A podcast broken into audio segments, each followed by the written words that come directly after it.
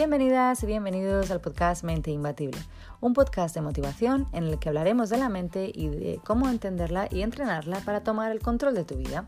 Este podcast está diseñado para transformarte de lo que tú eres a lo que tú quieres ser. Mente Imbatible no es pretender hacer cambios radicales de pensamiento ni de personalidad. Solo queremos entender que nuestra manera de pensar se puede cuestionar y que se puede entrenar tu mente y así moldear tu vida. Mi nombre es Atlas, me fascina el crecimiento personal y hablar de ello. Mente Imbatible empieza ahora y aquí.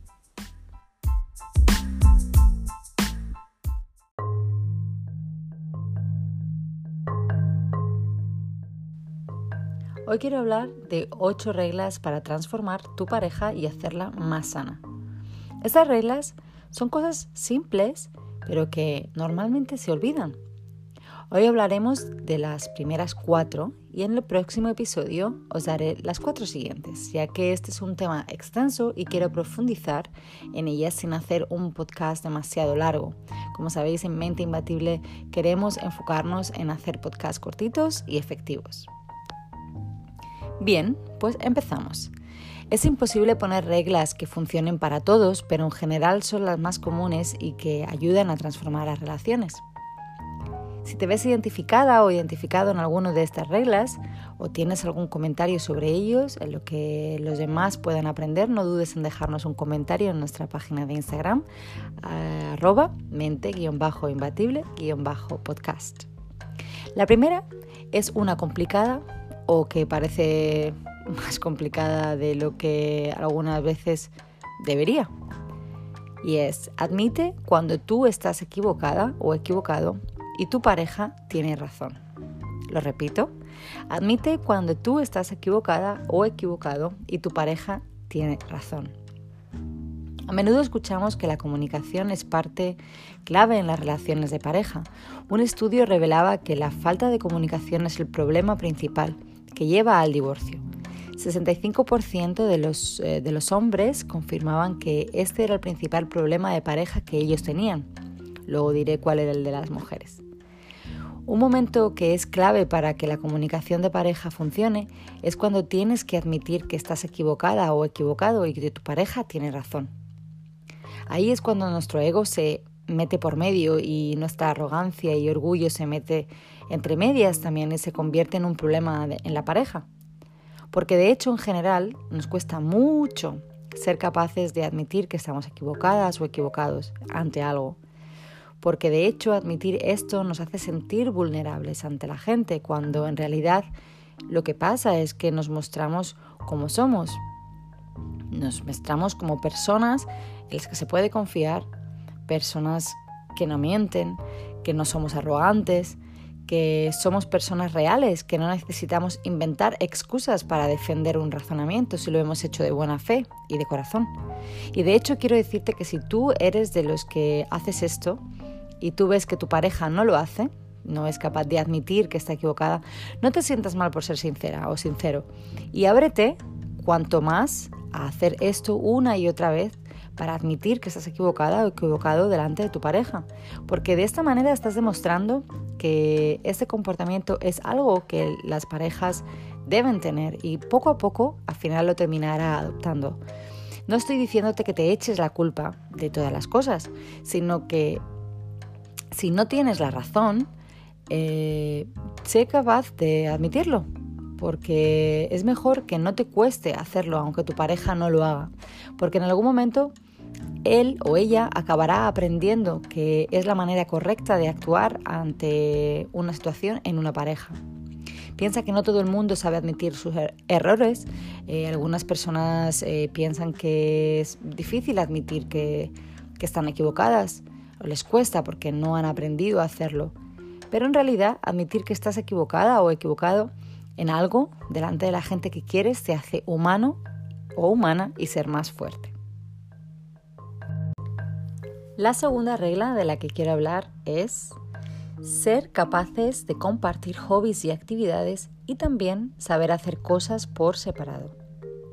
Algo muy importante es saber ser nosotros mismos cuando estamos en una relación y cuando no estamos en una relación.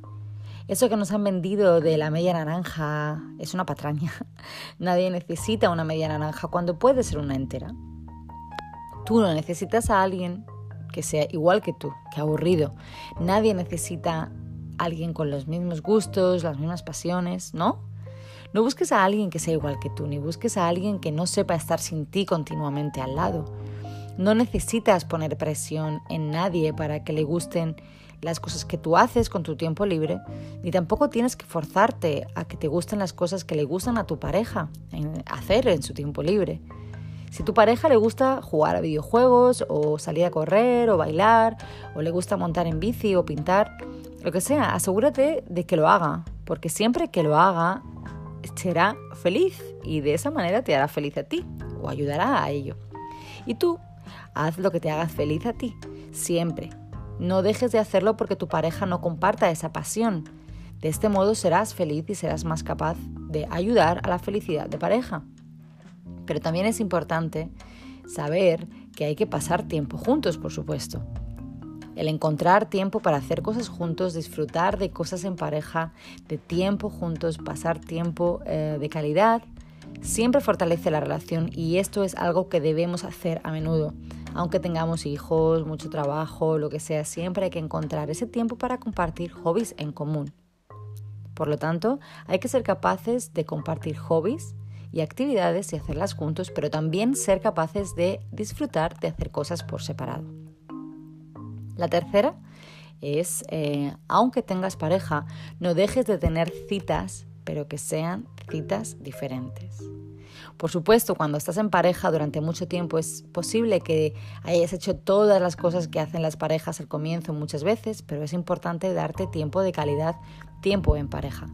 Quizás salir a cenar y ver una película deja de ser algo, digamos, emocionante ah, en cierto momento.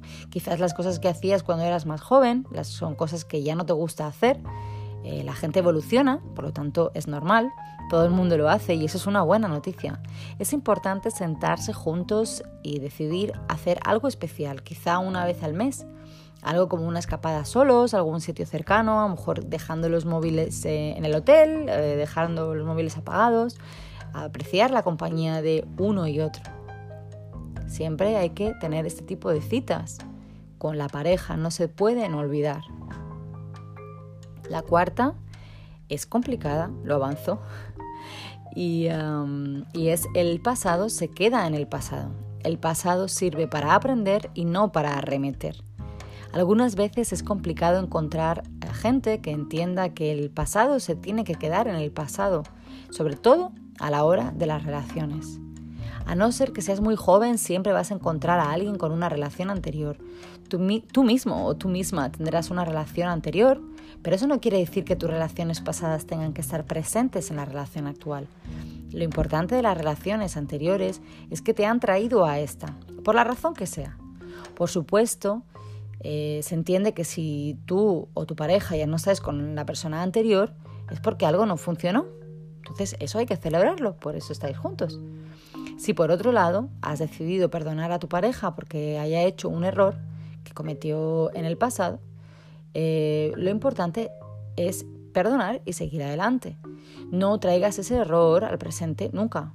Cuando se perdona, se perdona para hacerlo parte del pasado, y ya que no vuelva a estar en el presente. Por eso se perdona. Y estas son las cuatro reglas que debemos recordar a la hora de estar en pareja hoy por hoy.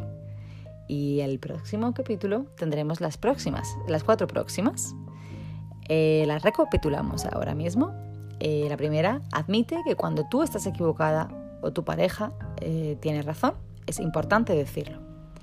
Dos, ser capaces de compartir hobbies y actividades y también ser capaces de hacer cosas por separado, muy importante. 3. Aunque tengas pareja, nunca dejes de tener citas, pero siempre ten citas diferentes. 4. El pasado se queda en el pasado. El pasado sirve para aprender y no para arremeter. ¿Vale? Te dejo pensando en ello.